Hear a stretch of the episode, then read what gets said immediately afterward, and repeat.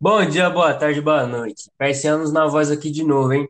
Chegamos no final. Daqui a pouco temos que voltar para nossas tumbas. Mas enfim, hoje vocês conhecerão a esplêndida arquitetura e a vasta religião do povo persa. Fica até o final, hein? E agora, só manda aí, Igor, meu nobre.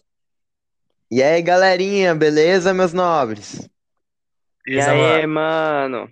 E aí, Tudo bem? tudo bem? Então, para dar início aqui, hoje nós vamos falar sobre a arquitetura e a arte persa. Então, gente, essa civilização era essencialmente guerreira, característica naturalmente expressa em sua produção artística. Eles usavam as criaturas místicas com cabeças humanas, corpos de leão, touro e até mesmo águia. E suas culturas eram modeladas com argila e mármore. Seus palácios e construções mostram o valor da arquitetura persa. As sedas e tapeçarias do palácio foram idealizadas como verdadeiras obras de arte. Pô, da hora isso aí, hein, Igor? Mas essa arquitetura recebeu alguma influência? Opa, claro que teve. A arquitetura persa teve grande influência dos estilos mesopotâmicos e dos estilos egípcios. A arquitetura persa teve caráter original na harmoniosa combinação dos elementos estrangeiros, e no luxo da decoração e na grandiosidade das estruturas. Eram estruturas enormes, que chegavam a mais de 20 metros, e a arquitetura persa foi, sobretudo, uma criação dos reis para sua própria exaltação. O que que vocês Você é acharam? louco, mano. Caraca, que interessante, velho. Agora nós vamos Vai falar sobre a pra- parte mais artística, finalizando aqui agora a arquitetura. Então, gente, é, na parte mais artística, o seu principal produto era a tecelagem de tapete, que era uma necessidade antigamente para o povo persa se proteger do inverno rigoroso. E com o passar dos anos, a confecção dos tapetes viraram um meio de expressão artística do povo persa. Os tapetes e tecidos desde sempre tiveram um papel muito importante na cultura, economia e na religião persa. Entendi, Igor. Mas então a arquitetura e a arte envolveram a economia, certo? Exatamente, mano. A... Os tapetes persas foram essencial, era uma necessidade que o povo persa tinha antigamente de ter aquele tapete para se proteger do inverno rigoroso. Bacana, Você é louco, você é louco.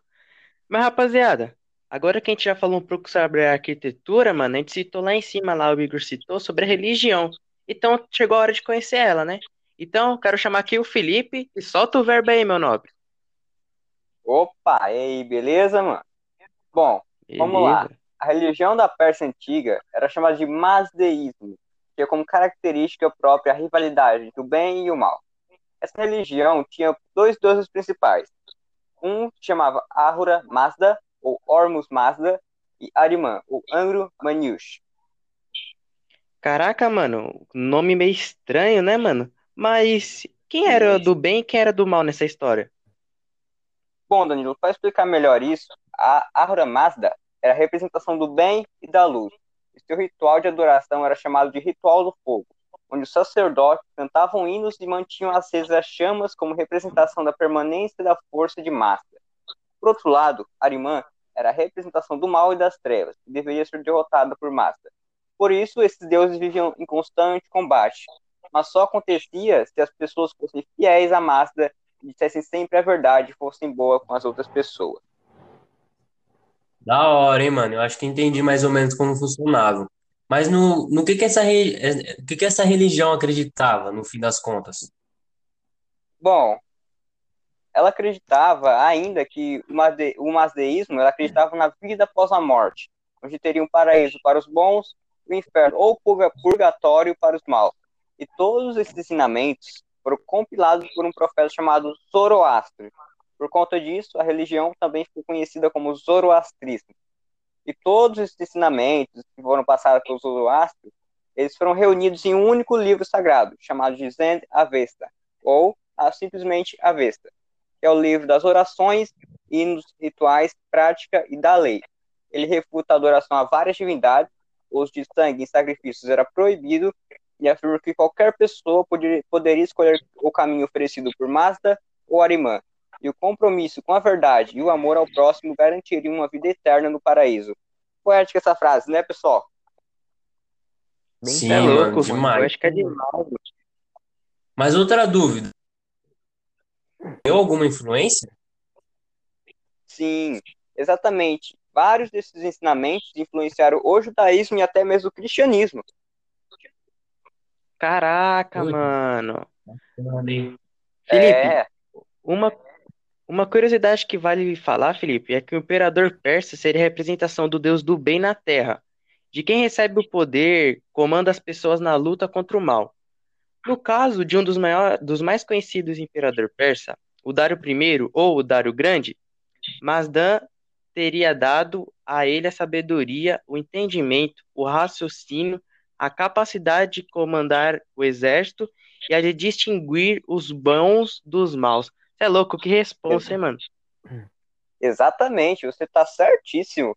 E assim como vários povos, os persas deixaram um vasto legado aos diversos povos e religiões posteriores a eles. As ideias relacionadas ao juízo final, ao paraíso e à oposição entre o bem e o mal, presente no cristianismo, por exemplo, e como origem do zoroastrismo. E seu legado se destaca também com dois grandes reis e suas conquistas, que a gente já falou, e vocês podem voltar lá para conferir, hein? Sendo o império da antiguidade que mais governou o imenso território. Sim, realmente, igual você e o Danilo falaram, outra coisa que a gente pode ver aqui é que, além de todos esses feitos, eles também criaram a padronização do sistema de moedas, construíram canais, poços e foram os criadores do primeiro sistema postal de correios. Então, os caras era, era zica.